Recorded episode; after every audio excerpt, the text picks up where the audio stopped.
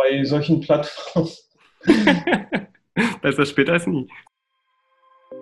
Hallo, hallo! Mit dieser Folge startet die Podcast-Reihe Autonomie im digitalen Zeitalter. Suchbewegungen zwischen Freiheit und Kontrolle. Die begleitend zur gleichnamigen interdisziplinären Ringvorlesung an der Otto von Gericke Universität Magdeburg in diesem digitalen Corona-Semester durchgeführt wird. In der ersten Folge starten wir mit einem Einblick in die Ideenfindung und Konzeption. Mit diesem Format nehmen wir alle Interessierten mit auf eine Reise in die digitale Welt, die uns jeden Tag in ihren unterschiedlichen Facetten begegnet. Die interdisziplinäre Ringvorlesung der Fakultäten für Humanwissenschaften und Informatik verknüpft philosophische, Kultur- sowie bildungs- und erziehungswissenschaftliche Perspektiven mit Positionen aus der Informatik und der Politikwissenschaft. Die Personen, die Sie heute entführen, sind Christina Kast, Andreas Nürnberger und Dan Verständigt die gemeinsam die Ringvorlesung organisiert und ins Leben gerufen haben. Bis dahin, bleibt dabei, bleibt daheim, bleibt gesund und viel Spaß beim Zuhören. Hallo und herzlich willkommen zur Ringvorlesung Autonomie im digitalen Zeitalter. Besser gesagt zum Podcast, begleitend zur Veranstaltung. Eigentlich wollten wir Sie im Hörsaal auf dem Campus begrüßen und eigentlich wollten wir das schon am 9. April 2020 machen. Allerdings hat uns Corona einen Strich durch die Rechnung gemacht. Wir haben lange überlegt und beobachtet, wie sich die Lage entwickelt und abgewogen, ob die Veranstaltung so noch Bestand haben kann. Wir haben uns dann allein schon wegen des Themas dazu entschlossen, dass wir die Vorlesung in angepasster Form und nun durch Distanzlehre realisieren wollen.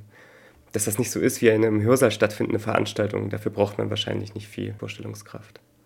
Es braucht aber auch nicht viel Fantasie, um zu erkennen, dass wir gerade in dieser Situation von den digitalen Technologien, die unseren Alltag begleiten und gestalten, maßgeblich profitieren können. Darum haben wir in Absprache mit den Referenten, mit den Vortragenden einige Anpassungen vorgenommen, sodass wir unterschiedliche Formate einsetzen, um die Ringvorlesung dennoch unter den gegebenen Bedingungen spannend zu gestalten. Die Ringvorlesung soll den Diskurs über die impliziten Strukturen von Algorithmen ermöglichen. Es geht dabei auch um die sozialen Praktiken, die im Rahmen einer interdisziplinären Perspektivsetzung auf Daten, Autonomie und Kontrolle im digitalen Zeitalter, geleitet von vier Schwerpunkten, betrachtet werden sollen. Den ersten Schwerpunkt bildet die Kulturalisierung der Gesellschaft. Dabei soll der Fokus auf die neue Konfiguration von Materialität und Medialität im Rahmen technischer Veränderungen von Computing, Digitalisierung und der entsprechenden Kommunikationsform liegen. Der zweite Schwerpunkt lässt sich in der Regierungsgewalt des Digitalen beschreiben. Eine umfassende Auseinandersetzung mit Algorithmen beginnt schon auf der protokollogischen Ebene also auf der infrastrukturellen Ebene, der Algorithmen und die zugrunde liegenden Protokolle selbst zu nichtmenschlichen Akteuren in einer komplizierten Verflechtung von Subjekt- und Subjektivierungspositionen werden und somit Einfluss auf die Herstellung von Autonomie haben. Kreativität zwischen Mensch und Maschine bildet den dritten Schwerpunkt. Wir leben in einer Zeit, in der sowohl auditive als auch visuelle Kunstwerke und auch audiovisuelle Kunstwerke durch Maschinen geschaffen werden und dann für mehrere hunderttausend Euro versteigert werden, ohne klare Aushandlung darüber, wer der Autor ist und wer die Rechte am Werk besitzt. Das wirft nicht nur Fragen der Autorenschaft, sondern auch Urheberschaft auf und lässt ganz grundlegend die Aura des Kunstwerks, wie es Walter Benjamin beschrieben hat, in einem neuen Licht erscheinen. Der vierte Schwerpunkt umfasst Bias, Diskriminierung und Ungleichheit. Digitale Architekturen entstehen nicht im soziokulturellen Vakuum, sondern zeichnen ein komplexes und kompliziertes Verhältnis von Mensch und Maschine. Algorithmische Vorurteile entstehen durch fehlerhafte Daten oder deren Verarbeitung, Sie können die Diskriminierung von bestimmten Personengruppen oder Minderheiten durch intelligente Systeme eben verursachen. Ein relativ bekanntes Beispiel dafür ist das Predictive Policing, bei dem es darum geht, Verbrechen zu verhindern, noch bevor sie geschehen, also Täter zu fassen, bevor sie eine Tat begangen haben. Predictive Policing kann wie ein Verstärker für bestehende Vorurteile und Diskriminierung wirken.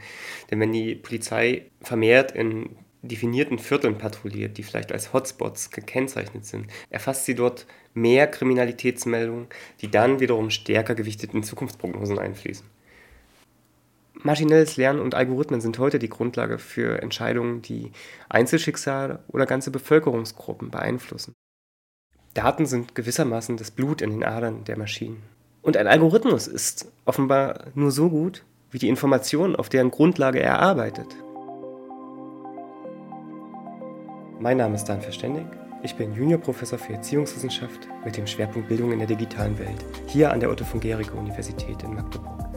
Gemeinsam mit mir haben die Philosophin Dr. Christina Kast und der Informatiker Professor Andreas Nürnberger diese Veranstaltung konzipiert. Tatkräftige Unterstützung erfahren wir bei der Durchführung sowie bei der Produktion dieses Podcasts von Janne Stricker. Mit diesem Podcast wollen wir die Veranstaltung begleitend dokumentieren und Interessierte erreichen, die sich unter den aktuellen Bedingungen um Covid-19 nun nicht mehr in den Hörsaal setzen können, um den von uns eingeladenen Referentinnen und Referenten zu folgen. Es gibt also Autonomie auf die Ohren. Ob das funktioniert oder nicht, werden wir am Ende sehen oder vermutlich recht schnell zurückgemeldet bekommen. Aber bevor es soweit ist, hören wir doch erstmal in die erste Sitzung rein. Zahlenmedien, die bei solchen Plattformen. Besser später als nie, sorry. Ja. Hoppla, was ist denn da passiert? Da habe ich zu spät mitten im Gespräch auf Aufnehmen gedrückt und auf einmal kam die Ansage, dieses Meeting wird aufgezeichnet. Das hat für Irritation gesorgt. Anfängerfehler. Beim nächsten Mal wird es besser. Genau, und dann stellt man sich natürlich die Frage ähm, zu weiteren Stichpunkten, die auch ähm, bereits genannt wurden in den Materialien zu Bias. Das heißt, den kann man ja auch verschieden definieren. Wie sind ähm, auch im digitalen Raum Meinungen beziehungsweise Daten gegebenenfalls beeinflusst durch eine algorithmische Aufbereitung? Könnte man jetzt fast direkt auf äh, Covid-19 gehen? Dann, du hattest damit schon angefangen wir agieren gerade in diesem Bereich auf sehr unsicheren Daten. Wir wissen eigentlich wenig über die Letalität äh, dieser Erkrankung. Trotzdem sprechen die Medien laufend darüber. Es sind Statistiken verfügbar, die, ähm, das betrifft jetzt digitale Autonomie, die jeder einfach sich mal anschauen könnte. Und äh, wenn er sich die anschaut, würde das Ganze die Informationen, die auf anderen Kanälen vermittelt werden, in einen ganz anderen Kontext setzen. Das passiert zu selten. Also da könnten meiner Meinung nach auch Informationsportale vielleicht äh, direkt auf digitale Quellen verweisen, so dass man äh, auch angeregt wird, mal selber interaktiv mit äh, Informationsquellen im digitalen Raum zu arbeiten. Ganz schön auch die Empfehlung der Leopoldina, die ja jetzt endlich mal gefordert haben, Informationen auch im Kontext darzustellen und Krankheiten zum Beispiel vergleichbar machen. Wie sehen da die ähm, Infektionsrisiken aus, Krankheitsverläufe?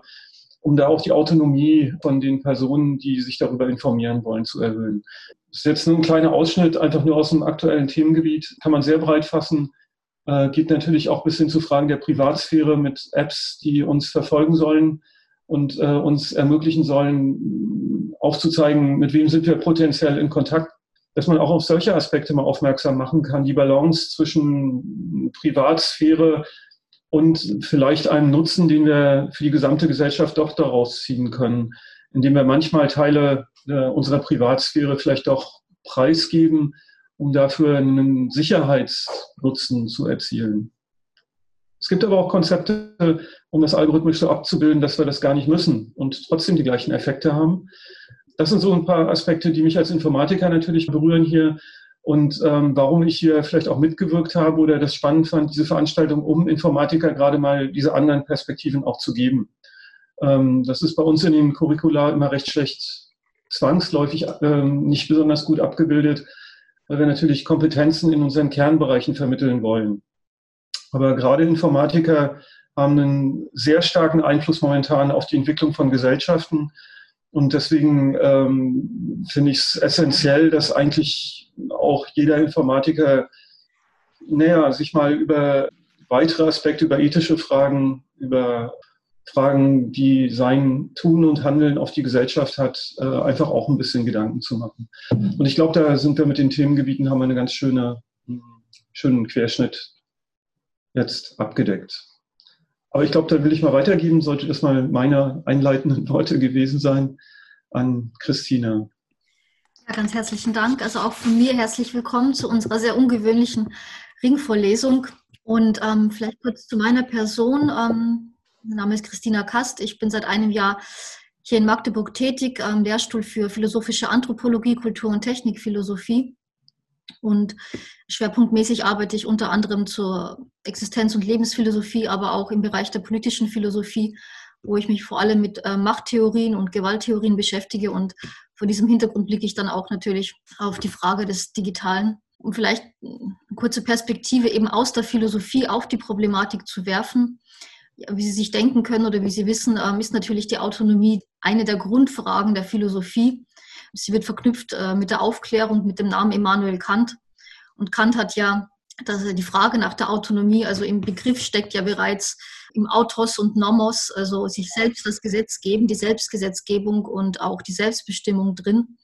Kant hat diese Form der Selbstbestimmung ähm, verknüpft eben mit der Vernunfttätigkeit und diese Vernunfttätigkeit eben als Voraussetzung für ein freies Agieren und ein freies Handeln ähm, verstanden und bestimmt.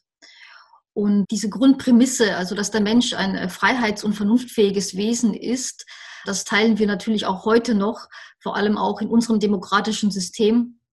Wir ähm, wollen unser Leben selbst bestimmen, wir bestimmen das Politische, das heißt, wir haben ein Verständnis, dass wir die Dinge lenken, weniger also gelenkt werden und äh, dass wir eben autonom sind und nicht heteronom im besten Fall, sondern also heteronom im Sinne der Fremdbestimmung.